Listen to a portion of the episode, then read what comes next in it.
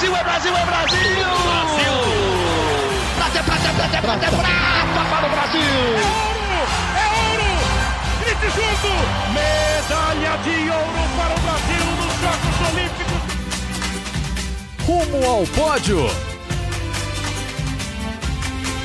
Saudações olímpicas! Este é o Rumo ao Pódio, podcast de esportes olímpicos da Globo. Eu sou Marcel Merguizo e estou de volta após longas férias de apenas um mês. Foi rapidinho, um mêsinho, deu para aproveitar. Mas estou de volta e morrendo de saudades deste bate-papo semanal sobre esportes com vocês e com ele, meu amigo Guilherme Costa, que tomou conta da casinha muito bem nas últimas semanas. Gui, tudo bom? Fala aí. Fala Marcel, bom dia, boa tarde, boa noite para todo mundo ligado no Rumo ao Pódio. Você está de volta aí, é uma alegria novamente fazer o programa ao seu lado depois desse um mês de férias que você tirou, mas você voltou bem, voltou depois de um fim de semana um pouco estrelado aí, com algumas certas estrelas batendo recordes, Rafael Nadal, LeBron James e mesmo Lewis Hamilton. Aqui a gente não fala de Fórmula 1, mas ele é um, um ícone do esporte também. Se é para voltar, vamos voltar com campeões, vamos voltar falando bem de muita gente. Vamos, vamos, falar mal de alguém? Não sei, a gente pode pensar em falar mal de alguém. Mas bem, eu tenho certeza que você vai falar do nosso convidado de hoje. Ele que é o único, o único. Ninguém participou de todos os 65 episódios do podcast além dele, Sérgio Arenilhas, nosso colega de Rede Globo, nosso narrador, nosso mestre dos esportes olímpicos e das estatísticas, tem muito para dizer hoje com a gente. Fala, Serginho, seja bem-vindo. Valeu, Marcel, Gui, tá aí, né? Quem tem amigo tem todo, né? Já diria o MC. Né? Mas, bom, pô, que honra. Valeu pelo convite mesmo. Vamos bater um papo aí, trocar uma ideia bacana, tomara.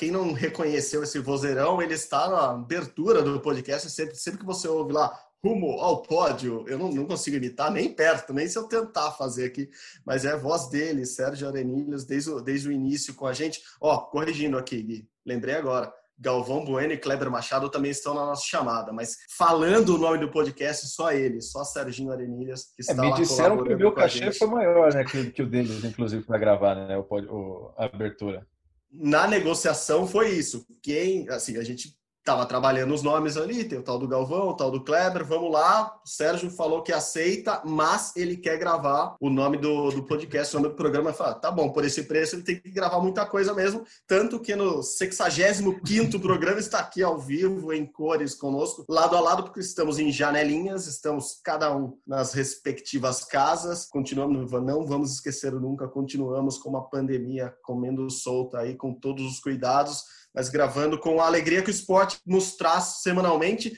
E essa semana, Gui já adiantou muita coisa para falar, então no programa de hoje teremos Rafael Nadal, LeBron James, Lewis Hamilton, que não é olímpico, por que não quer? Porque poderia ser olímpico. Vamos trabalhar. Aliás, o COI já até trabalha essa hipótese de ter, não sei se automobilismo é a melhor palavra, mas ali o esporte a motor que já esteve nas Olimpíadas, né, Gui? Gui pode lembrar isso lá no começo. Há, há um trabalho de trazer o esporte a motor para as Olimpíadas de novo. Então vamos falar de Lewis Hamilton, vamos falar também de Henrique Avancini, Bruno Soares e muita coisa no programa de hoje. Mas vamos começar pelo tema central. Estávamos discutindo aqui, eu e Guilherme Costa, qual o tema central desse, desse podcast dessa semana, na minha cabeça era se quem é o melhor atleta dessa temporada, quem a gente pode, já pode falar que, que vai ganhar o prêmio Laureus do ano que vem.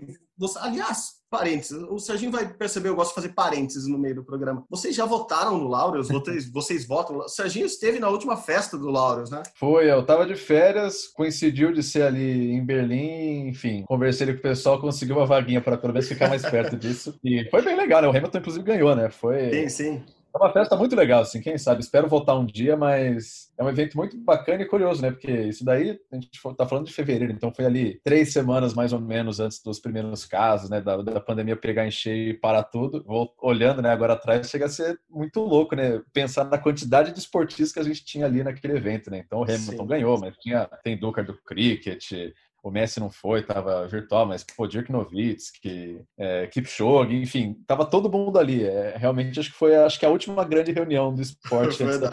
Verdade. E você fala do, do Laureus desse ano, dá a impressão que já foi há uns seis anos, né? Tanto tempo Exato, que é, faz que a gente está nessa pandemia. Bom, eu voto no Laureus desde 2014, quando eu fui para o Laureus em Kuala Lumpur. É um evento sensacional mesmo. É a possibilidade de encontrar tanta gente junta, assim, de você tromba no hotel com a Nadia Comaneci, na, outro, na outra esquina com o Sebastian Coe e assim vai.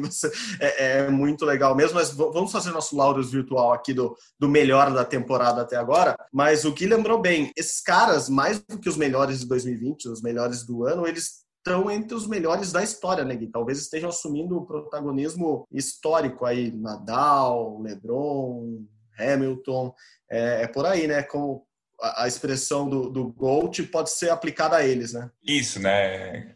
O melhor de todos os tempos, porque os, os três fizeram é, números impressionantes esse fim de semana. Né? O Rafael Nadal igualou o Roger Federer em 20 Grand Slams, né, os maiores vencedores da história do tênis masculino. O Hamilton igualou 91 vitórias da, da Fórmula 1, que era o, o recorde do Michael Schumacher.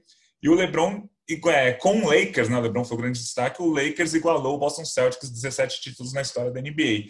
Então foram três números impressionantes que abrem aquele velho debate que o pessoal quase não, não troca farpas na internet, né? Os fãs de cada esporte. Quem é melhor, Rafael Nadal, Djokovic ou Federer? Eu acho que no tênis atualmente a gente já está quase chegando a um consenso que esses três são os melhores da história. Assim, eles são melhores do que o que a gente teve nos anos 80, nos anos 90. É, eles são os três. Eu, eu vejo pouca gente falando que Pete Sampras é maior do que o Federer, o Nadal e o Djokovic. Eu vejo pouca gente falando de McEnroe, tenistas dos anos 80, 70. Acho que aí é um consenso maior. Agora, quando falar do Hamilton, o negócio pega mais fogo, principalmente aqui no Brasil, por causa do Senna. O Senna ganhou três títulos, o Hamilton sete, mas muita gente fala que, apesar disso, o Senna é tão grande ou maior do, do que o Hamilton. E aí entra naquele saudosismo nosso, né? Assim, essas disputas de melhores do mundo, acho que entra muito no nosso saudosismo. Pô, o cara cresceu, viu 40 vitórias do Senna assistindo a corrida junto com a mãe e o pai todo domingo de manhã. Ele nunca vai falar que o Hamilton é maior que o Senna, nunca, porque aquilo marcou a vida do, do torcedor brasileiro. Então, essa, essa discussão discussão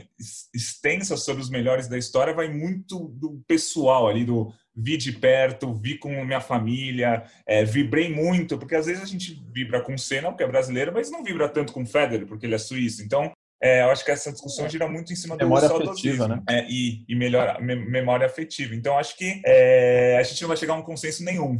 Mas, assim, já dá para colocar o LeBron é, disputando, assim, dá para discutir se ele é melhor ou não do que Jordan e Kobe Bryant. Dá para discutir. Se é ou não, aí a gente vai ficar horas aqui, mas acho é. que é importante falar, o cara já está entre os melhores da história, já dá para colocar isso. Completando um pouco o que o Gui falou do, do C, né, eu acho que ainda tem uma questão que a gente tem muito no Brasil, que é o do IC, né? Ah, mas e se isso não tivesse acontecido, isso? E pelo Senna ter tido uma carreira incompleta, né, esse se acaba indo para outro patamar, né? Que é, ah, mas ele não terminou. Se ele terminasse a carreira, a gente sabe lá o que ele podia ter feito, se ele ia ganhar 20 títulos mundiais, enfim, jogando lá pro alto. Né? É, então tem muito isso também. E isso que o Gui falou é isso. Eu acho que forçar a discussão é, já é uma coisa muito grande. Assim. Acho que você conseguir forçar uma discussão com os principais ali da história, em qualquer área da vida, né? Você poder ser comparado ali com o melhor da sua área, até para trazer um pouco mais quem está ouvindo, às vezes o cara é advogado, às vezes é, sei lá o que é, já é um, já é um baita feito, assim. É... Nos Estados Unidos tem a expressão Mount Rushmore, né? Que é aquele, aquele aquele, aquela pedra, acho que é em Norte Dakota, lá que tem os, os pais fundadores, né, os quatro lá, não sei o quê. Então, tem um comentarista que eu gosto nos Estados Unidos, o Stephen A, que ele fala muito de, pô, o LeBron James, para mim, na história do basquete, 75 anos de, de NBA, né? NBA um pouquinho menos, mas enfim, da liga como que a gente conhece hoje, e o cara para mim é o segundo, pô, o cara é o segundo, isso é um elogio, não é que eu tô tipo, odiando o cara, o cara Sim. tá no Mount Rushmore para mim, né? Então acho que é isso. Sim, e essa, essa é uma expressão que o pessoal do COB costumou usar há um tempo atrás, assim, o Comitê Olímpico Brasileiro, é, quando, quando havia críticas em relação a algum atleta que era prata em uma Olimpíada, ou era terceira no Mundial, e, e eles costumavam rebater críticas, seja em redes sociais, seja do torcedor, seja do jornalista, falando assim, assim, você é o segundo melhor do mundo no que você faz, você é o quinto melhor do mundo, você está entre os dez melhores do mundo no que você faz, e era, era um, um argumento que eles usavam muito para rebater, e a gente está falando desses caras, eles são os melhores do mundo na história do esporte que eles praticam, é nessa prateleira que a gente está colocando esse cara, a gente está colocando o LeBron, é uma prateleira muito alta, né, assim, eu concordo com o Serginho, Sim. quando você coloca eles nesse patamar de discussão, é porque eles atingiram algo muito grande, pensar que o Nadal, é, conquistou o 13 terceiro título dele em Roland Garros, que é o torneio, ou é um dos torneios que os atletas mais se preocupam em ganhar. Assim, todo mundo foca para ganhar aquilo. Em 16 anos, ele perdeu dois jogos, ganhou 13 títulos, é algo muito grande. A gente cresceu no Roland Garros e aquilo virou pra gente, para mim pelo menos, algo absurdo, extraterrestre. Como que um cara consegue ganhar três vezes em tão pouco tempo esse torneio? O Nadal ganhou 13 vezes. Assim, é algo muito grande que talvez seja até difícil a gente comparar na história, imaginar que alguém vai fazer isso de novo. Aliás, Sérgio, eu vou para cutucá-lo, não, mas para perguntar sobre essa idolatria do Nadal lá na Espanha. Primeiro, conta pra gente, ou para quem não conhece ainda, a sua relação com a Espanha. E lá o Nadal é, é em que tamanho? Assim, ele já é o, o super atleta espanhol de todos os tempos, dos maiores de todos os tempos. A gente sabe que o espanhol gosta muito de tênis, gosta muito de basquete, gosta muito de outros esportes. Você que acompanha muito o noticiário, a Espanha em si. É, então, é, para quem não sabe, né, para contextualizar rapidinho, eu sou descendente de espanhóis, minha parte de mãe minha mãe basicamente é a única que nasceu aqui, né? Minha tia de lá, a irmã dela, toda a família aí, avós, etc., moram lá, vivem lá, já morreram lá, etc. Então é um país que eu tenho uma proximidade muito grande, frequento com uma certa frequência aí desde sempre, né, por essa questão familiar. E curioso que eu peguei um pouco do, do surgimento do Nadal, assim, acho que talvez surgimento não, da consolidação, melhor dizendo. É, eu estava lá, por exemplo, em 2008, quando ele foi campeão de Wimbledon, que foi talvez o grande torneio, né, pela partida que foi, para muita gente a maior de todos os tempos, né, aquela final espetacular, é, já quase sem luz, é, 9 a 7 no tie-break, etc. Foi o primeiro grande slam dele na grama, já tinha perdido dois anos eh, seguidos, né, para o Federer lá, 2006, 2007. Então acho que ali foi o foi o ápice, né? Foi quando ele chegou no número um do mundo, tinha passado o trator no Federer no em Roland Garros, né, na final foi campeão olímpico depois, então acho que ali foi o, o auge. E o Gui estava falando agora há pouco do Senna, eu acho que o Nadal tem essa questão com a Espanha de que viram ele crescer. Né? O Nadal surgiu para a Espanha na Copa Davis 2004, ganhando lá no Saibro do Andy Roddick, já foi campeão de Roland Garros, aí, enfim, começou a carreira dele um cara que teve uma identificação muito forte desde cedo já com a seleção da Espanha. Né? A seleção da Espanha tem um peso grande também na Copa Davis é, lá no país, né? E fora isso, é um cara que ele sempre se manteve, acho que uma unanimidade, assim. A gente na Espanha não é diferente, tem várias polarizações, questões é, regionais, nacionais, políticas, etc. Até de forma de governo, né? monarquia, república, etc.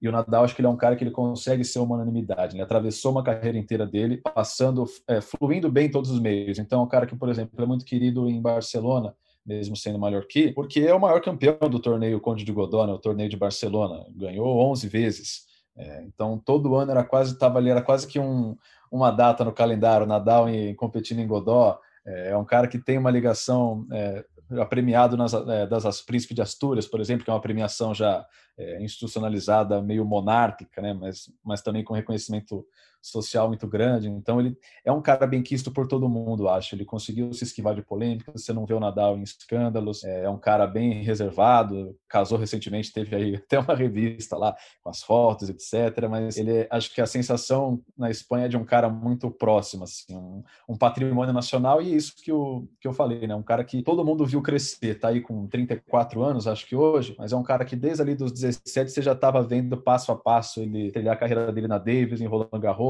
ganhando o Wimbledon, enfim, ganhando tudo como ele fez. Olímpico também, né? Foi campeão simples e duplo, enfim.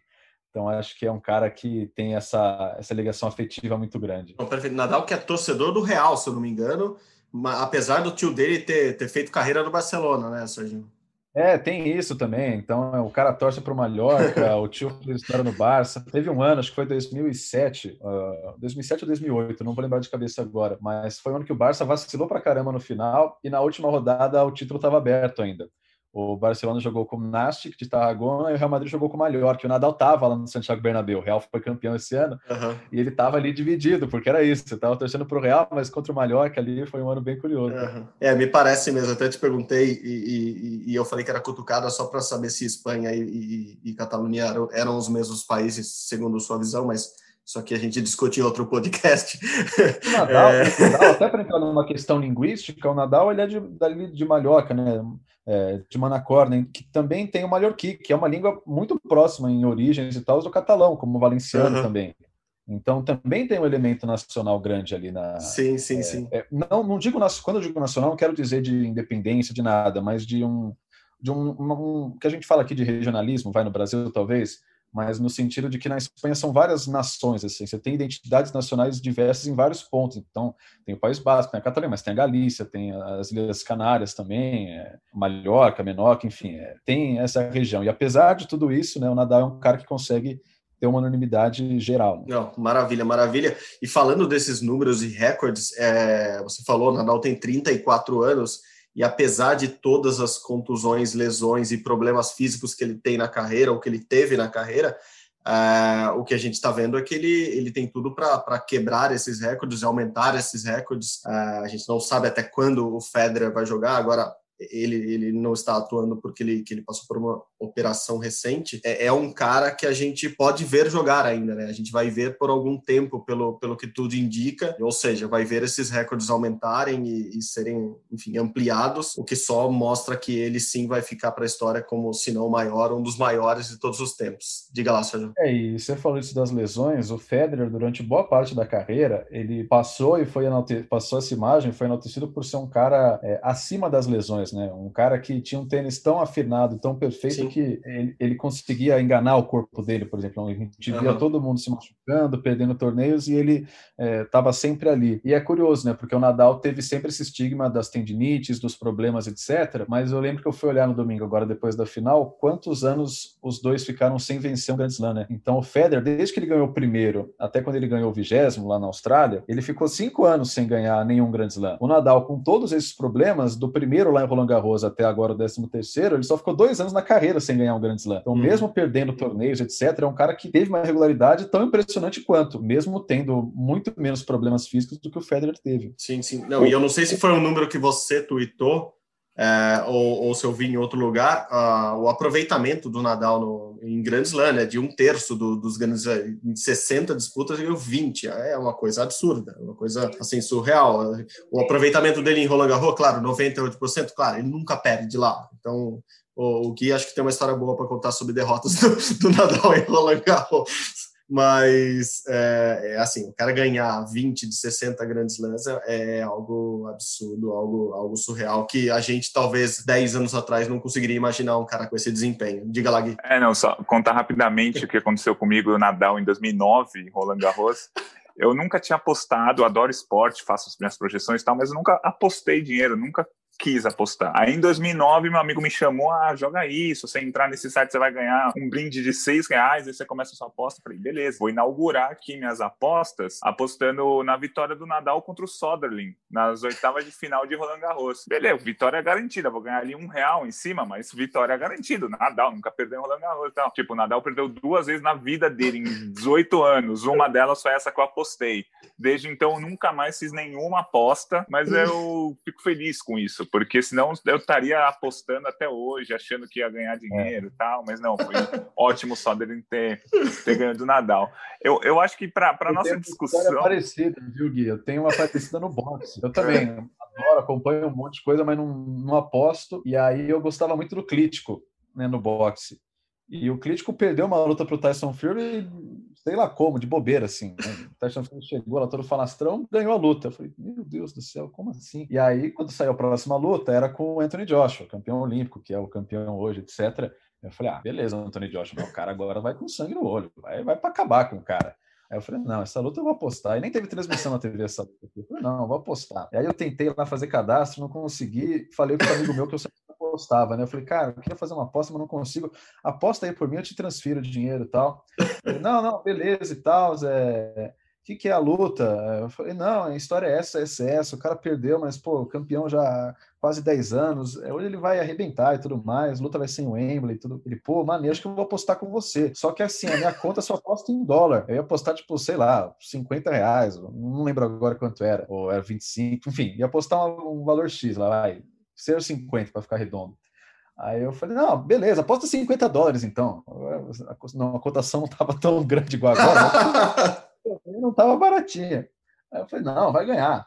E aí a gente foi acompanhando a luta ali round a round, né? Aquele, aquele 10 a 9 lá que o pessoal vai acompanhando, os especialistas. E aí foi e tal, pô, o crítico ganhou aí, aí ganhou de novo, aí perdeu um round, não sei o quê. Aí teve um knockout, um knockdown do crítico. Eu falei, aí, cara, vamos ganhar, não sei o quê. O amigo já mandou Aí, ó, estão oferecendo, sei lá, 150 para a gente tirar a posse. Falei, não, pode ficar que ele vai ganhar. Aí, tomou um nocaute, né? Eu falei, putz, não aposto cara, não dá, velho. Mas fica a lição, fica a lição para os dois. É, não, melhor assim.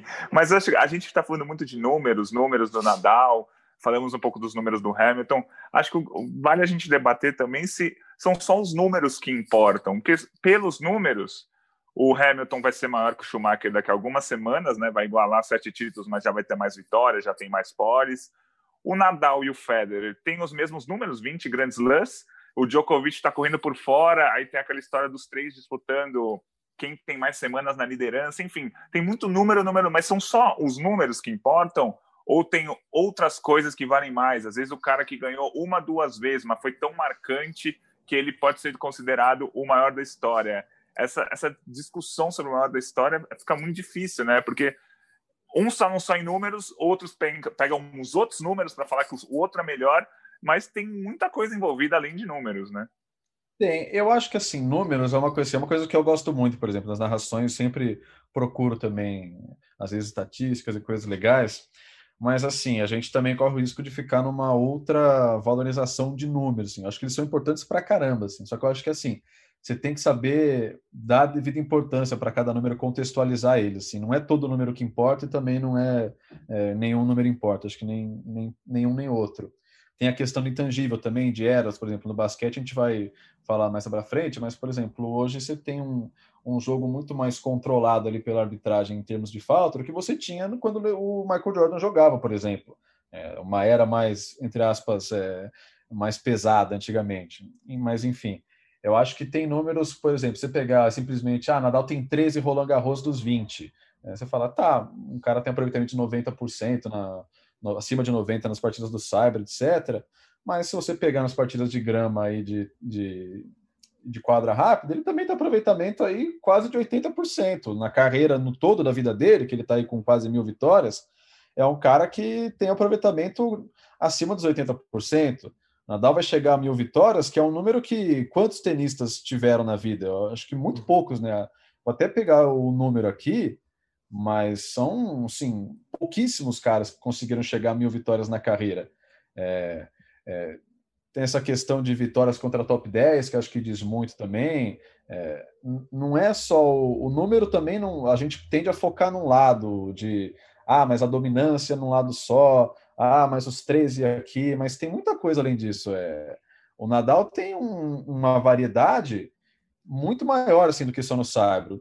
Eu acho que o Federer também teve um pouco disso no começo, quando ele era o rei da grama. Assim, é, de certa forma, se equivale. Um é o rei da grama, outro é o rei do cyber, mas no resto eles conseguiram até se alcançar, porque o Federer começou um pouquinho antes também, né? O Nadal veio um pouquinho depois, o Djokovic mais depois ainda. Então, a gente fala de três hoje, é, são três que, de repente, no fim já das carreiras, já com começo, meio e fim, a gente possa falar que se equivalem ali. Sim.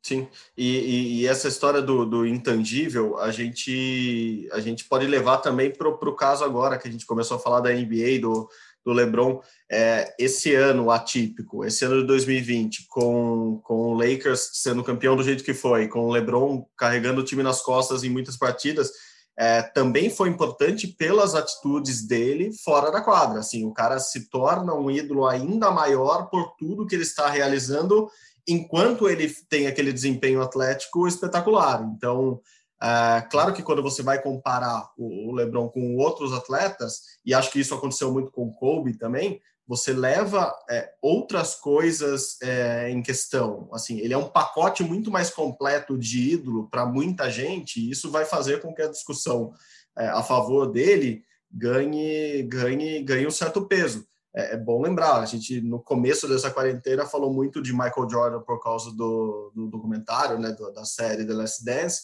e, e, o ponto negativo da época, é, muito comentado na época em que ele ainda era jogador, mas muito lembrado agora na época do que a série estava, estava sendo lançada, foi realmente a não participação política do Jordan, o não posicionamento dele, algo que o LeBron tem de oposto. Então, talvez isso pese mais a favor do LeBron na história do que do que a gente consiga vislumbrar hoje. Até um exemplo muito curto assim, é, muito, por muita gente, e por muita gente mesmo, ainda hoje considerado o maior atleta olímpico de todos os tempos do Brasil, o Ademar Ferreira da Silva, ele levava um pouco disso também. Ele não era só o grande saltador de triplo, ele era uma personalidade muito grande, ele era muito importante para a época, ele era muito importante como pessoa. Eu acho que isso, no final da carreira das pessoas, acaba pesando.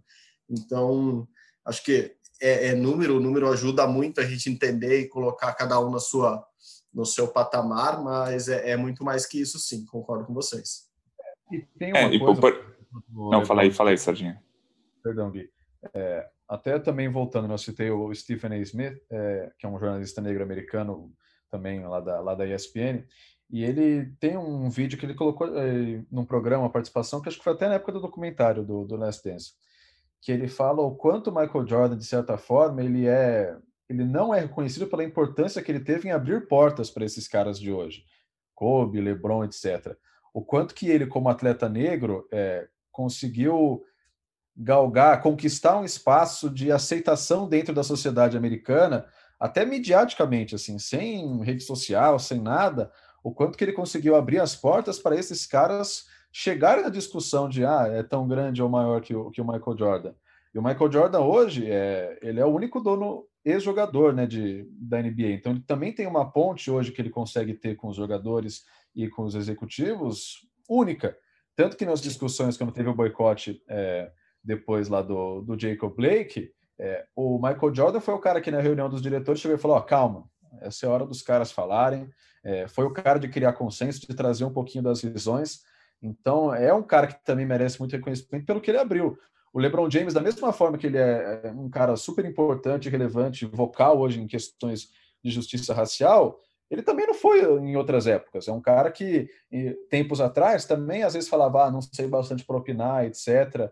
Um ponto de virada foi o Trayvon Martin, quando ele estava em Miami, que foi um jovem assassinado lá em Miami, é, em Miami não, na Flórida, não lembro se foi em Miami, é, mas que estava ali usando um capacete, e tem até a foto famosa do time inteiro do Miami Heat que colocou a, colocou, tirou aquela foto lá junto com os, os hoodies, né, com o capuz para cima, porque podiam ser eles, etc. Muito do que a gente viu hoje, mas foi um movimento de virada ali.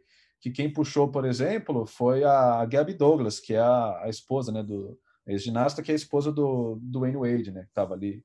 Tem, tem toda a, quem quiser ir atrás tem a história lá muito bacana.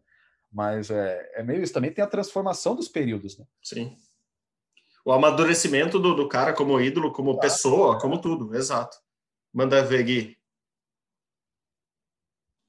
Não, eu, eu acho que assim, a gente está falando muito do melhor da história, do melhor da história, sendo que mu muitas vezes a gente esquece das mulheres, do papel das mulheres nesse, nessa discussão sobre o melhor da história.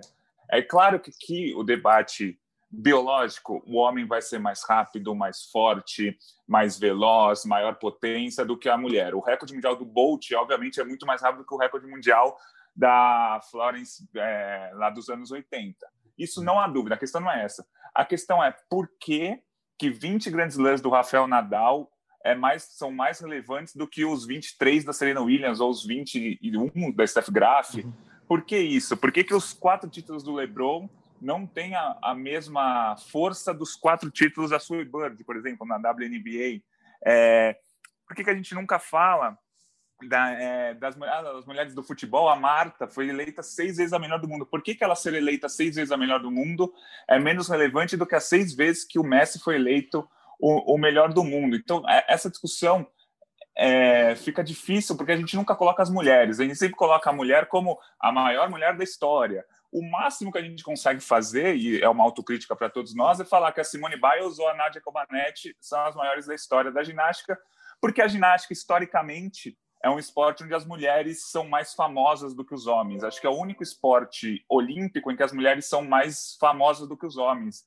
É, não tem muito como comparar as apresentações, tal, não existe uma nota ser maior ou pior que a outra, são características diferentes da ginástica feminina ou masculina. Mas acho que a gente esquece um pouco da importância das mulheres nisso tudo. A gente vai ter, por exemplo, ano que vem, a Shelly Fraser, da, da, Jamaica, ela pode ser tricampeã olímpica dos 100 metros rasos, assim como o Bolt já é, sendo que ela tem um bronze ainda nos 100 metros rasos em 2008. Então, ela teria ela é favorita ao ouro, ela ter, poderia ter quatro medalhas olímpicas numa prova que o Bolt só tem três. E por que, que o Bolt é tão maior que ela?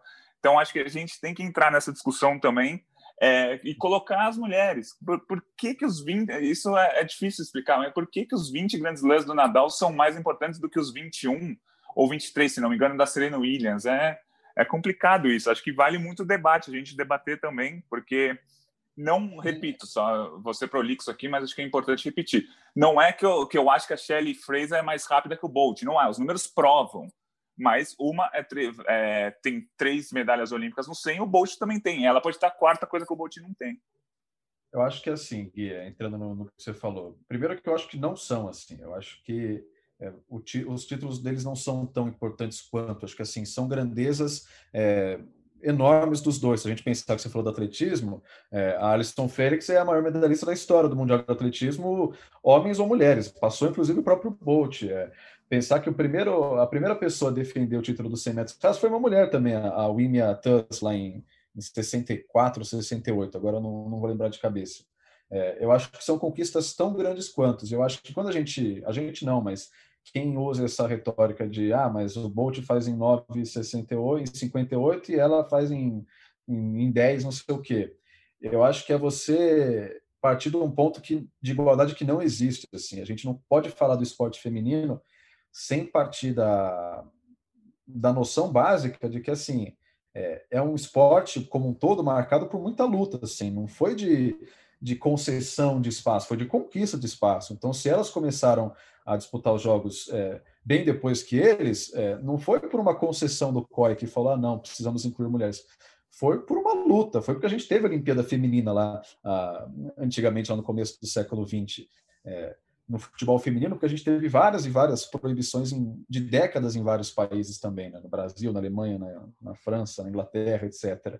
É, então você não pode partir do mesmo ponto de, de comparação, assim, inclusive na questão biológica, né? porque o feito da Marta vai ser grande dentro do universo ali do futebol feminino e pelo que ela conseguiu dentro do futebol como um todo.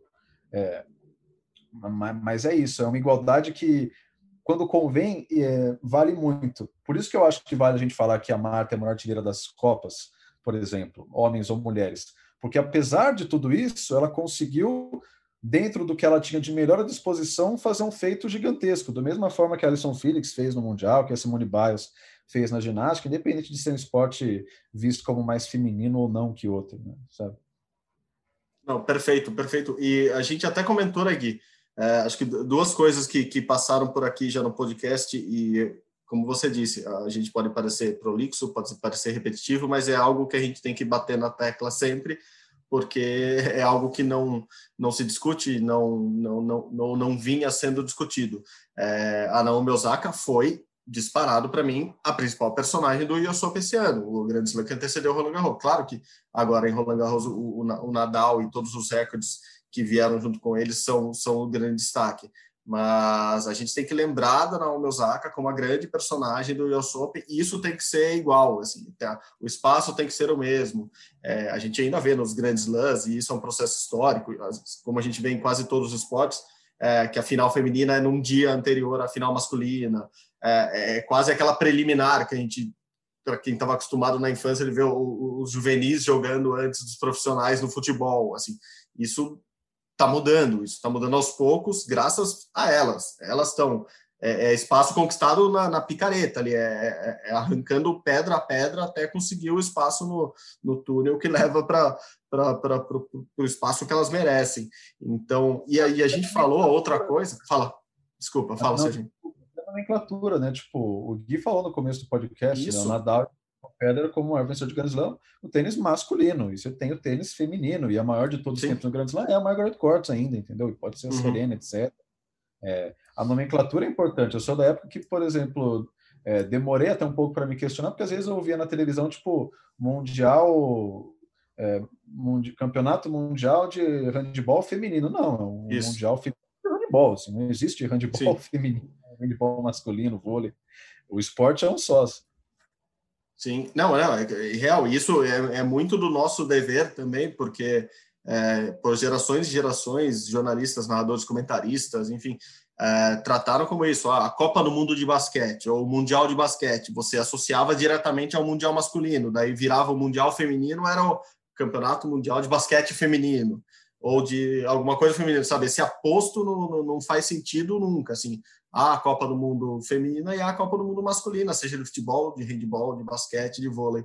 E, e, é, e era um ano que a gente vinha discutindo muito, né, Gui? Desde o começo é, de 2020, antes de tudo parar, ou tudo se complicar, que a gente acreditava muito numa Olimpíada feminina, né? Que, que os principais destaques seriam as mulheres, assim, tanto com a Simone Biles quanto quanto na natação, quanto no atletismo, assim, com a aposentadoria do Phelps e do Bolt, a gente acreditava muito que as mulheres conquistariam um espaço muito grande nessa Olimpíada. É, ainda acredito que vai ser assim, até porque, só voltando dos nossos personagens do dia, vamos lá. É, Rafael Nadal deve disputar a Olimpíada, até pela ligação que ele tem com o país. Ele pode tentar o bicampeonato em duplas e, e também o em simples, que ele conquistou em 2008. É, mas LeBron James, a gente não tem garantias de que ele vai disputar, porque a gente não tem garantia que nenhum atleta da NBA vai disputar. A NBA, por causa dessa paralisação, por causa dessa bolha super bem é, realizada nesse ano, só vai começar a próxima temporada, provavelmente em janeiro do ano que vem, é o que se especula. É, isso pode atrapalhar toda a preparação da, do Dream Team, ou da seleção americana masculina, para a Olimpíada. Então a gente tem essa dúvida de que LeBron pode participar, mas a gente deve ter Naomi Osaka, claro, japonesa, jogando lá é, em casa. É, deve ter Simone Biles, com certeza, se nada acontecer de errado. É, deve ter Kate Ledeck, deve ter Shelly enfim, a gente tem uma tendência a ter uma Olimpíada bem bem feminina, com destaque muito mais para, para as mulheres do que nos últimos anos, por causa de Bolt e Phelps, claro. E eu acho que mais do que a Olimpíada feminina em si, é, a gente você falou da Osaka, por exemplo, a, a, no Japão, acho que o atleta mais famoso do Japão é o, é o Yuzuru Hanyu, lá do, da patinação. Eu acho que o tênis vem logo depois, com o Nishikori e a Osaka. A Osaka já vai chegar, Sim. imagino eu, com muito mais protagonismo que o Nishikori, por exemplo. Sim. Eu acho que tem uma percepção de eventos que, pelo menos, eu tento carregar muito nas transmissões, que é do momento que ele acontece dentro do, do mundo, né, da sociedade. Então, por exemplo, a Copa Feminina é um projeto que não vou dizer que eu já sabia que seria um sucesso, mas eu imaginava que seria teria um impacto muito maior e teve de fato, pelo momento que ela estava inserida. Então, você estava tendo vários debates já ao longo dos últimos anos extremamente importantes das mulheres num papel central. Então, você teve, por exemplo, o movimento Niuna Menos é, na Argentina, você teve o Me Too acontecendo, é, falou-se muito mais do espaço que a mulher precisava ter na sociedade, em, em posição de destaque. O discurso feminista ganhou muito mais é, espaço midiático do que ele tinha tido antes. É, a competição acontecendo na Europa, que é um esporte que tradicionalmente também já valorizava a modalidade.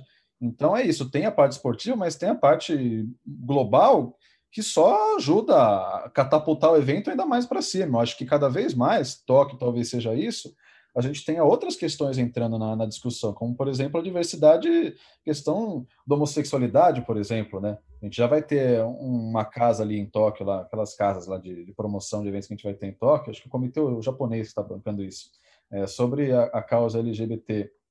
Então, você vai ter cada vez esses, essas bandeiras sendo levantadas pelo papel que o esporte tem de, de alcance mundial, de discurso político que ele, claro, tem que ter, por mais que tenha gente que fala de neutralidade que não existe. É, então, você vai ter cada vez mais isso. Acho que, de certa forma, é até natural que as, a Olimpíada de Tóquio seja mais feminina e que isso se continue para Paris, para Los Angeles, mais para frente, etc. Não só pelo mérito esportivo delas, elas já iam chegar de qualquer jeito porque elas são ah, atletas gigantescas, mas também por serem mulheres que falam, mulheres que se posicionam, etc. E aquela história que a gente sempre fala, e isso com certeza vai ganhar mais força ainda para Tóquio, que deve ser a Olimpíada da reunificação, da união dos povos de novo, uma Olimpíada da superação de uma pandemia, pelo menos é o que a gente espera. É, o esporte não está descolado do mundo, né, Serginho? Assim, em qualquer parte do mundo, ele faz parte mais do que mais do que mais do que é um processo cultural muito grande que o esporte está envolvido então não não vamos a geopolítica não não, não exclui o esporte quando a gente quando a gente trata dele. A gente tem que lembrar que por exemplo o COI faz um baita esforço para ter todo mundo né todos os países representados no evento e sabe lá quantas dezenas de países a homossexualidade é crime por exemplo. Um atleta gay pode estar na delegação e no país dele ele podia ser preso, podia ser condenado à morte, etc. Então é um discurso que as entidades também têm que comprar, não é só o atleta que vai usar aquele espaço para comprar o COI, tem que ser mais incisivo, a FIFA, enfim, entidade que seja. Sim, perfeito, perfeito. É, mas o, o só para a gente fechar aqui, é um grande problema isso, porque confiar no Comitê Olímpico Internacional para isso ah. é complicado, né? São, é o que a gente sempre fala aqui, né? 126 anos de vida, foram só nove presidentes do COI, é, todos brancos, todos homens, claro, é, oito da Europa, um da, da América do Norte, ali dos Estados Unidos, mas pouca diversidade. A gente levantei os dados outro dia, mas acho que só 22, 22 dos mais dos 100 membros honorários são mulheres. Acho que 14 ou 16 dos membros honorários são negros lá dentro do Comitê Olímpico Internacional. Então, falta essa diversidade lá. E quando você não tem uma diversidade no comando, você não consegue passar essa imagem de vanguarda que o COI não consegue passar mesmo. E faz com que outras confederações ou federações pelo mundo se apoiem na tal da regra 50, que proíbe manifestações, etc, etc, porque é algo que está numa carta olímpica, é algo que é, é uma, é uma lei geral que o próprio COI está dizendo que precisa mudar, precisa refletir, e isso serve de bengala para muitas confederações. Assim, espero que todas as confederações mudem, espero que uh, no mundo inteiro a gente seja mais aberto, mas, por exemplo, a gente acabou de ter a, a eleição aqui no COB, no Comitê Olímpico Brasileiro, e, e, e é, um, é um dado triste, mas a gente não teve nenhuma mulher concorrendo à presidência ou à vice, não teve nenhuma mulher eleita para o comitê de, de, administração. Quer dizer, é, é muita, é muito pouca representatividade ainda é, dentro das entidades que regem isso. Como que você vai mudar? É, claro que dá para mudar com essa força vindo de baixo, vindo dos atletas, vindo das mulheres, mas é muito difícil quando o, o, o que está estabelecido ali, pelo menos no momento, é, é o que o Gui falou, são homens, são homens muitas vezes como como COI, são os velhinhos brancos europeus do COI, assim. Então, mas a gente vê também aqui no Brasil, com a própria eleição que acabou de ocorrer e nenhuma brasileira, é, nenhuma mulher brasileira sendo representada de verdade por, por uma para ali. Então, é triste a gente ver que isso ainda acontece. É, e passa muito também, a gente falou das entidades, mas também dos jogadores assumirem o controle que eles têm, porque eles são os, quem, quem vende a coisa, né? Quem atrai o acesso, quem vai de fato encher os cofres. A NBA hoje é uma liga dos jogadores. Os jogadores têm muita voz, a gente viu isso nessa temporada, não precisa nem ficar falando muito disso. Mas teve um ponto de virada nisso que foi quando um dono foi racista, né? Que vazou um áudio é, racista, misógino, enfim, com o Donald Sterling, que era dono dos Clippers. E aí os jogadores, aí foi realmente o ponto de virada, quando os donos perceberam, opa, realmente os jogadores se uniram e conseguiram fazer se ouvir. A liga foi lá e baniu o cara, teve que o time teve que ser vendido, etc. Então hoje você consegue ter os jogadores se posicionando com contundência e a liga também acatando, né? No fundo a liga acata, não é que os jogadores estão ali desobedecendo nada, os jogadores que ditam os termos. Boa, diga aqui. Não, acho, acho, acho que é isso mesmo. Só para fechar mesmo, pelo menos da minha parte, toda essa discussão, é, a gente fala muito do Ted Riné, melhor judoca da história, vai ser o grande nome da Olimpíada de Tóquio, provavelmente vai ser mesmo. Mas a gente tem outras judocas com resultados muito melhores do que os dele. Por exemplo, a Ryoko Tani, que é uma japonesa que disputou cinco Olimpíadas, tem cinco medalhas, dois ouros, duas pratas, um bronze. O Ted Riné tem dois ouros e um bronze só. Por, por que, que a gente não fala dessa só. japonesa? Ah, esse cara ganhou só 10. Estou brincando. Por que, que, por que, que a gente fala tanto do Ted Riné e não fala nunca dessa Ryoko Tani, que, tipo, mesmo quem acompanha o esporte olímpico não, não conhece ela, sendo que ela tem mais conquistas que o Ted Riné. Enfim, acho que essa discussão é boa, ah. vale a gente discutir bastante que... sempre. Fala, fala. Não, não acho que e, ponto, e é isso. Mais, acho que o ponto não é nem discutir falar de um tão quanto outro, é falar dos dois. para Falar dos dois, gente, é isso.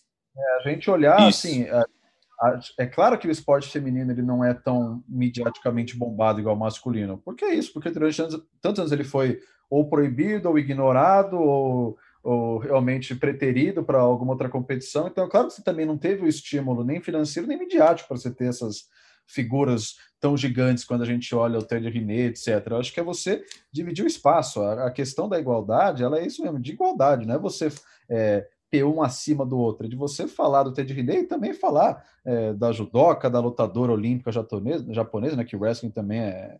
O Japão arrebenta lá na, na luta livre, né, etc. Então é isso, é você ter a noção de que o espaço, ele, historicamente, ele sempre foi muito maior. O quanto você puder aproximar, a, a luta é essa, é você aproximar para um dia ser tão natural assim, para quem está vendo, você ter é, meia página falando de um, meia página falando de outro, etc. Não, perfeito. E não só não estimuladas a praticar os esportes, mas as mulheres também não eram estimuladas há muito pouco tempo, ou mais do que não eram estimuladas, eram proibidas, eram julgadas quando elas assistiam, quando elas comentavam, quando elas opinavam sobre qualquer tipo de esporte. Assim, o esporte há, muito pouco tempo é, era coisa de homem, assim, a gente sabe que não é. Então, é uma mudança gradual. Que bom que eu tenho amigos como vocês aqui para estar tá ampliando esse espaço é, para elas e eu acho que é, é, nossa é nossa parte também no como como como como homens é, falar disso e mostrar isso e por isso eu fico feliz com o símbolo de Paris 2024 quando divulgaram que era que era que o símbolo de Paris era a Marianne, né, que é um símbolo da, da Revolução Francesa ali com a chama olímpica. Eu fico feliz porque é isso, é mais um passo para mostrar a Olimpíada é feminina, é, o mundo é feminino, é, assim, é igualdade, é, fraternidade. Não, tô brincando, não vou falar. é, é muito disso, assim, a gente tem que brigar por isso sempre. Aproveitando no meio da gravação deste podcast que você ouve aí em casa, ouve no seu fone de ouvido, sai o julgamento de Carol Solberg, do vôlei de praia. Eu não estava aqui, Guilherme falou bastante do podcast sobre ela, mas saiu o julgamento da Carol no STJD do vôlei. Carol, jogadora de vôlei de praia, como eu bem disse. É, a Carol foi punida com uma pena de um mil real, eu gosto disso, de mil reais, é, com base no artigo 191 do Código Brasileiro de Justiça Desportiva, mas essa punição de mil reais foi convertida em advertência e ela foi absolvida no final das contas. É, eu não sei se eu fico feliz ou triste com a notícia, porque no final acabaram culpando a jogadora por uma opinião que, ao meu ver, ela tem todo o direito de dar. É, e apenas converteram em, uma, em algo mais brando, mas enfim, uma notícia aqui quentinha na metade da nossa gravação. É, Carol Solberg, é, pelo menos, pelo menos não vai ter que pagaram uma super multa e tomaram uma suspensão absurda. É, a, a, gente falou bastante que... dela enquanto você, Marcelo, estava de férias faz umas três semanas. É, eu apresentei o programa junto com a Helena, a Helena, nossa produtora, também da, da Globo, Esportes Olímpicos e tal, e ela falou bastante do caso. A gente ficou conversando uns 20 minutos, acho que vale a pena ouvir, faz quatro semanas aí no, no, no, no podcast, e ela deu uma explicação muito boa de por que, que a Carol não deveria ser punida, né? Porque ela realmente não deveria nem ser julgada dessa maneira que está acontecendo, virou um.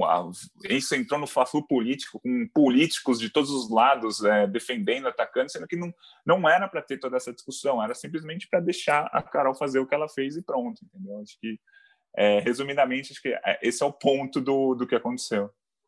Não, é isso também. Acho que só a, vergonha ela não tinha como escapar dela, porque só o que está acontecendo já existia. Eu vi só um pedacinho do julgamento antes de a gente começar a gravar aqui. Uma hora um advogado, procurador, sei lá, perguntou se ela achava que ali era o espaço dela fazer uma manifestação e ela foi muito bem, falou, eu acho que o tem, tem que o espaço de onde ele quiser, ele, e é bem isso, a atleta quiser falar numa entrevista na TV, numa entrevista impressa, na rede social, enfim, o espaço do atleta ele tem o direito dele falar o que ele quiser. É, acho que é bem Não. isso mesmo. Perfeito. A gente repercute mais depois esse, esse julgamento, claro, mas pelo que eu consegui acompanhar também aqui, é, o presidente do STJD sai com essa linha de raciocínio de que ela estava errada, que ela não devia se manifestar do jeito que se manifestou naquele local, o que é um absurdo, mas pelo menos a Carol, é, nas poucas palavras que eu li dela aqui, ou que eu ouvi, la ouvi falando, é, se defendeu muito bem, que é isso. Ela tem o direito de se manifestar sobre, sobre o que ela acha necessário ali, até porque ali ela não estava ofendendo ou é, é, atrapalhando ou criticando a própria CBV ou um patrocinador da CBV, e sim um governo que ela não concorda. Bom, enfim, tomara que Carol continue jogando, continue jogando bem. E é isso. Gui, quer comentar mais alguma coisa do Carol Solberg. Não, acho que é isso aí mesmo. Tu tá, falou, tá falado. Acho que não tem muito mais o que dizer, não.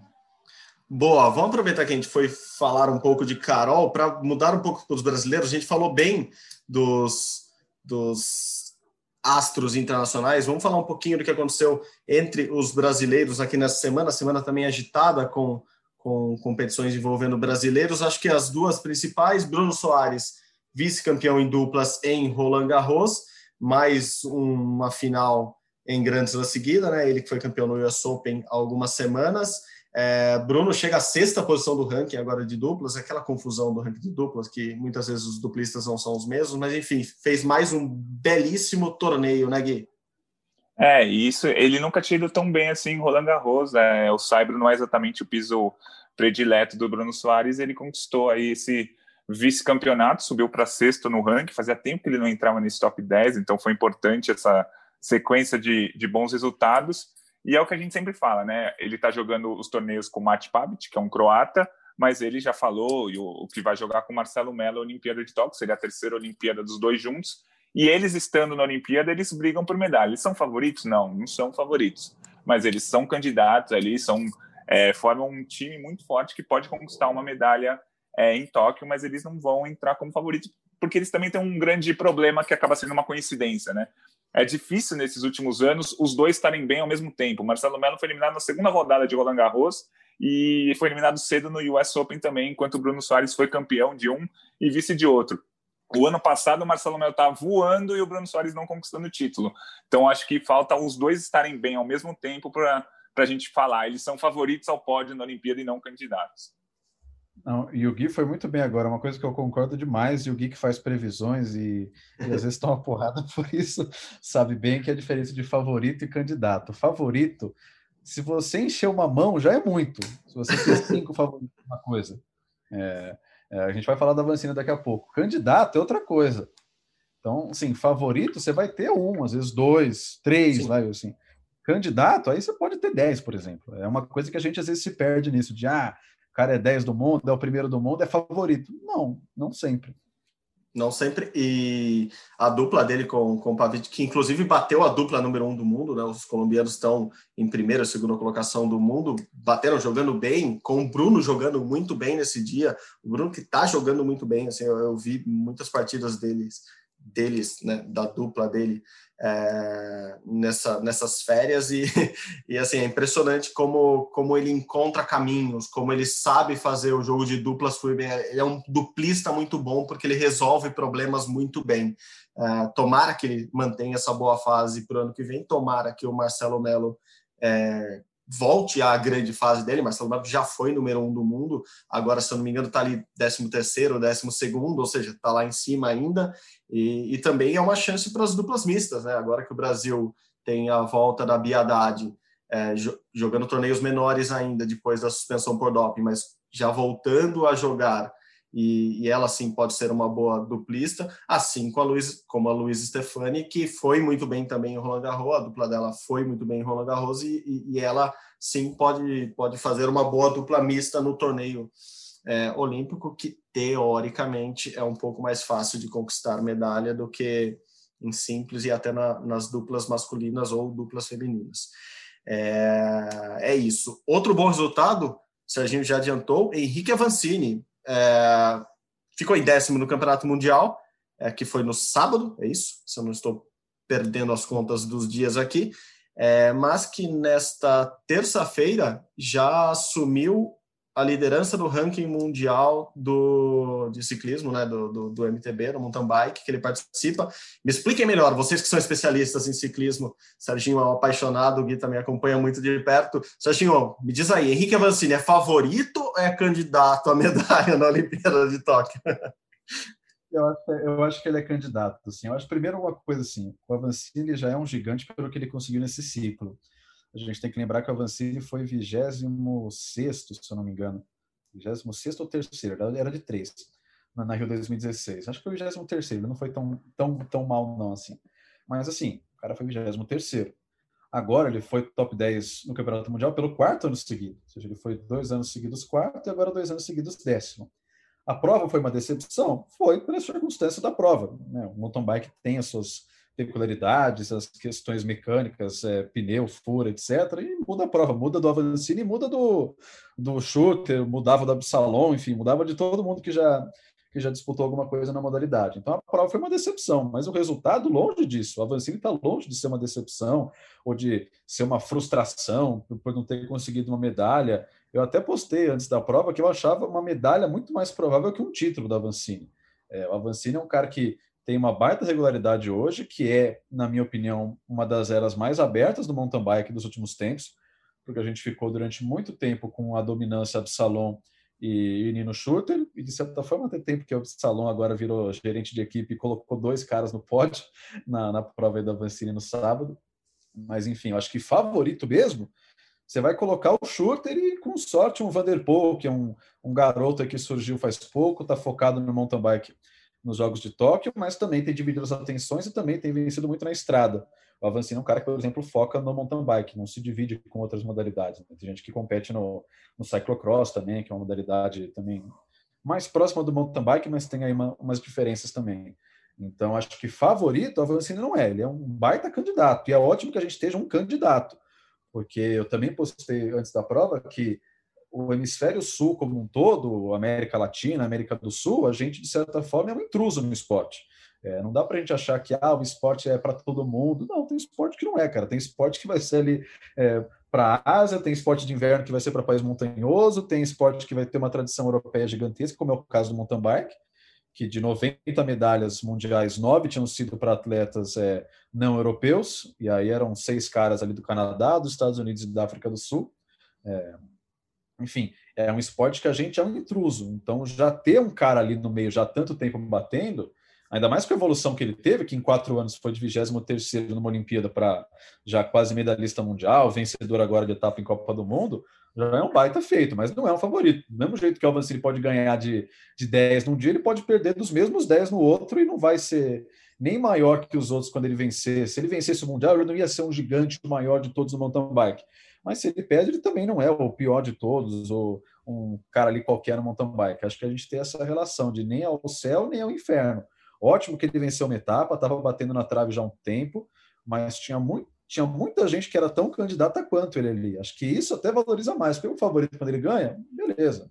Confirmou o favoritismo, acho que podia ter sido é, 10 vezes, né? ele ganhou 8, ia ganhar 9, né? Agora, se ele ganhasse. Ele ia ganhar nona, né?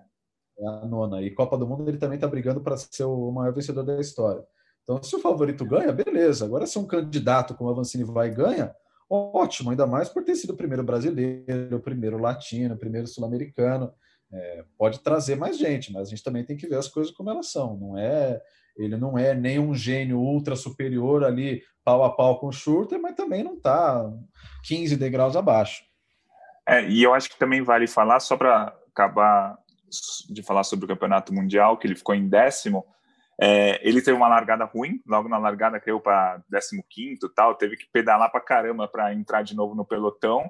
É, depois ele andou em segundo lugar até a metade da prova, até a quarta volta de, das seis, e depois ele foi caindo aos poucos e chegou em décimo. E uma outra coisa que é, é importante ressaltar é que o, o terreno ali não era exatamente o que o Henrique gosta, eram subidas muito mais íngremes do que ele está acostumado, enfim. Então foi um, um lugar onde a gente imaginava que possivelmente ele não se desse tão bem quanto ele se deu uma semana antes, quando ele ganhou uma etapa da, da Copa do Mundo na República Tcheca. E o mais importante, o mais interessante é que quando a gente conversa com o Henrique, ele fala que o circuito do Japão, da Olimpíada, tem bem a cara dele. Não tem tantas subidas íngremes, é o estilo que ele gosta. Ele falou que ele se sente em casa pedalando no Japão. E isso os especialistas também falam, que é um vai ser um circuito mais ou menos a cara do Henrique. Então dá para a gente pensar que o que o Henrique que o Henrique possa chegar bem na Olimpíada de Tóquio, mas é o que o Serginho falou e o que a gente está falando. Ele não vai ser favorito, ele vai ser candidato. Se ganhar a medalha, é ótimo, mas ele não,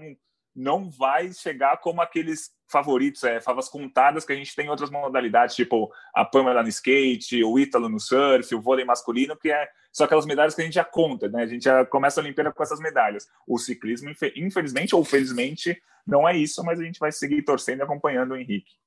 Ele tem muita cobrança, né? Porque ele é um cara que conseguiu se dar muito bem no short track, que é uma modalidade exclusiva da Copa do Mundo, né? E dos mundiais, mas enfim, tem um destaque bem menor, como até deveria ser, né? Porque não é um evento principal.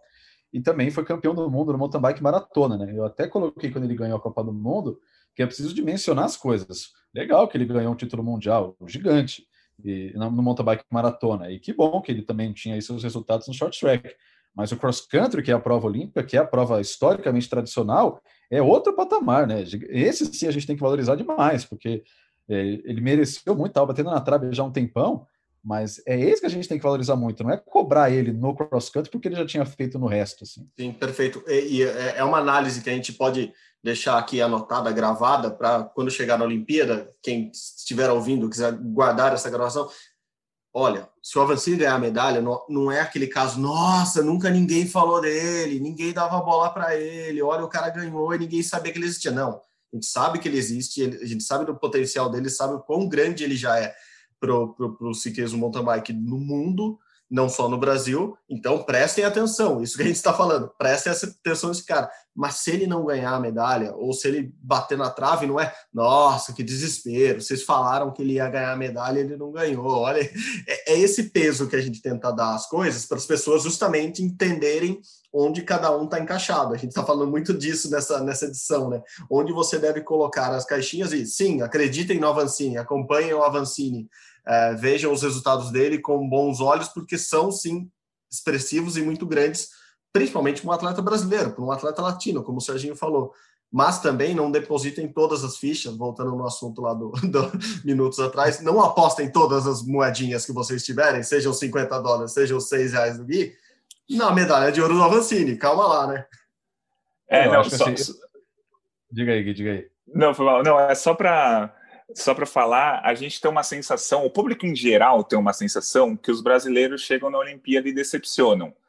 Por quê? Porque o Brasil vai chegar na Olimpíada com uma chance de medalha no ciclismo. E se o Henrique não ganhar, o Brasil não vai ganhar medalha no ciclismo. É o que os caras já vão falar, pô, olha lá, o favorito decepcionando. O mesmo vai acontecer na esgrima com a Nathalie. O mesmo vai acontecer no karatê com o Vinícius. Enfim, é, a gente tem essa ideia que o brasileiro amarela, só que essa ideia é completamente errada. A gente já fez uns números tal, é, pegando as projeções da Sports Illustrated, que é a melhor revista esportiva do mundo. É, eles fazem uma previsão sempre antes da Olimpíada. Só 33% dos favoritos chegam na Olimpíada e são medalha de ouro. O Brasil, na última Olimpíada, é, 44% dos favoritos do Brasil ganharam medalha. Ou seja, os favoritos do Brasil ganharam mais do que os favoritos dos outros países. Só para dar um exemplo clássico, para não ficar aquela sensação de ah, o Brasil é amarela, que a gente ouve de quem não acompanha o esporte. A gente precisa ressignificar a Olimpíada de Sydney, cara. A gente bate a Olimpíada de Sydney, que ah, só pegou prata, não ganhou, não sei o quê, mas a Olimpíada de Sydney foi gigantesca para o Brasil. É, eu, assim, claro que a gente gosta de comemorar, mas eu prefiro o Brasil que os protagonistas chegam perto e de repente não ganham uma medalha de ouro, fica ali na quarta posição, em quinto, do que uma que a gente ganhe 20 medalhas e a gente sabe, olhando ali, que tem um, vai, metade pelo menos, ou um pouco menos, que são aí milagres pontuais, assim. É, então, eu acho que você tá ali como, é, como candidato, às vezes, vale muito mais que você tá ali com as conquistas. Claro que a conquista é ótima, traz alcance, pode trazer patrocínio, etc., mas ela reflete muito mais a realidade do que o cara que tem ali um, um dia, né, um sonho numa noite de verão ali na Olimpíada e ganha alguma coisa, né? Então a Olimpíada de Sydney é muito injustiçada, porque teve muita gente boa que respondeu ali, não ganhou, mas que respondeu, que chegou perto, é, que a gente também é muito nessa de ou, ou tudo ou nada, né? Ou vence ou nada. Da Vancina é isso, torce para medalha. Se a medalha vier, ótimo. Se é de ouro, melhor ainda. Se não vier, tá tudo bem também. A expectativa não era o, a medalha de ouro. Assim. Boa, boa, boa. É que a gente começou a acostumar a ganhar agora no Olimpíada. Esse é o problema. Se a gente ganhasse uma, duas medalhas por, por, por jogos, como acontecia há 30 anos, a gente não ia reclamar dos brasileiros. O problema é que agora a gente, o Gui fica fazendo as projeções dele de 20 medalhas, 30 medalhas, daí ilude o pessoal. eu tô brincando, mas é assim, tem muito disso 20, também. 20 medalhas. 20 agora, medalhas, mas agora eu já falei a minha, né? Como que é? Eu acho que vão ser 18 ou 19, mas a gente vai tratar disso mais perto da Olimpíada agora, porque estamos num período meio complicado para analisar competições. É, mas é isso, assim, hoje o Brasil chega perto de 20 medalhas, é, a, a expectativa cresce, Logo, as críticas vão crescer, enfim, a análise vai ser muito mais crítica do que era antes, quando ganhava duas, três medalhas por edição. Só complementando para encerrar esse assunto, é, levantamento de Guilherme Costa antes desse podcast começar. É, a gente falando aqui do, do, dos líderes de ranking mundial atualmente, Henrique Avancini, como a gente disse aqui no, no mountain bike, é, no box a Bia Ferreira é, lidera o ranking na categoria dela, a Pamela Rosa número um no skate também, é, no, no street, e a seleção masculina de vôlei, ou seja, um, dois, três, só quatro atualmente, né, Gui, em, competições que, em rankings que estão valendo de esportes olímpicos. É, Ana Marcela Cunha da Maratonas Aquáticas não, não é líder de ranking nenhum, porque não há ranking em 2020 ainda, porque as competições não estão ocorrendo, assim como o Ítalo Ferreira, campeão no Surf ano passado, é, não temos competição. É, número 2 do ranking mundial, Nathalie Molhausen, Martini Ecaena na vela, a Nathalie da esgrima e o Vinícius Figueira no karatê. Ou seja, é muito pouca gente que está lá em cima, o que valoriza muito também o, o Avancini ter chegado no topo desse ranking. A gente sabe, ranking nem sempre reflete tão bem a atualidade, cada ranking, cada esporte tem tem suas peculiaridades, mas enfim, são esses atletas brasileiros ali liderando ou na vice-liderança liderança que a gente deve e precisa ficar sempre muito atento. É isso, pessoal. Antes de encerrar, Uh, Serginho, que, o que tem pela frente? O que, que você vai narrar de esportes olímpicos na, no Globo, no Sport TV, nas, até o final desse ano, se a gente não te convidar já na semana que vem participar, porque o bate-papo foi muito bom. Pode chamar sempre aí. Podendo, a gente está aí, se não puder, a gente dá um jeito também. É, não sei no ano, né? Mas acho que talvez um dos últimos grandes eventos que a gente vai ter no esporte olímpico tem transmissão agora no sábado não sei que dia que você está ouvindo, então é sábado agora, dia 17, que é o Mundial de Meia Maratona, o Mundial ia acontecer no fim de março, foi adiado, é o único Mundial de Atletismo que foi mantido nesse ano, vai acontecer lá em Gdynia, na Polônia, ali na, na costa ali da Polônia, ali no, mar, no Oceano Báltico, e vai ser muito bacana, a prova masculina, a prova feminina, começa às seis da manhã no sábado, e aí vai ter muita gente boa, vai ter o Joshua Cheptegei, que está aí arrebentando recordes em tudo quanto é, é prova na pista, na estrada nos últimos tempos. No masculino, o atleta de Uganda. E no feminino tem a Sifan Hassan também, que está aí dominando 2.500 até os, até os 10 mil metros, a holandesa. Então vai ser um mundial bem bacana. Quem sabe aí com algum recorde de repente acontecendo, recorde do campeonato, recorde mundial. É, vai ser bem bacana. Então é sábado, 6 da manhã, primeira prova feminina, depois a prova masculina é, transmissão do Sport TV 2. Ótimo, ótimo, Serginho. Obrigado mesmo de novo pela participação. A gente continua trocando ideias sobre o mundo olímpico, sobre esportes, sobre tudo, seja aqui, seja nas redes sociais, seja pessoalmente. Espero vê-lo em breve de novo. Boa, tamo junto. Valeu. Gui, obrigado de novo. Gostei da minha volta. Batemos uma hora de papo aqui, acho que tá bom, né? Valeu. Valeu, sempre um prazer inenarrável fazer o podcast com vocês. Valeu, Serginho. Um abraço aí, Marcelo. Tava morrendo de saudade de todos vocês, tava morrendo de saudade do Rumo ao Pódio. Bom, valeu, tava morrendo de saudades. Este é o Rumo ao Pódio, o podcast de esportes olímpicos da Globo. E você teve a edição do glorioso e sempre atento Leonardo Bianchi, a coordenação do Rafael Barros, a gerência do André Amaral. Você encontra nosso podcast lá na página do GE.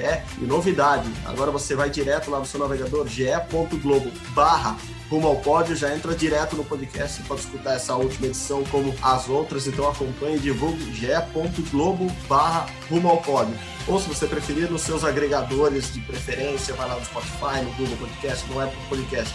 Muito obrigado novamente pela companhia. Até semana que vem, amigos. Saudações olímpicas. Tchau, tchau.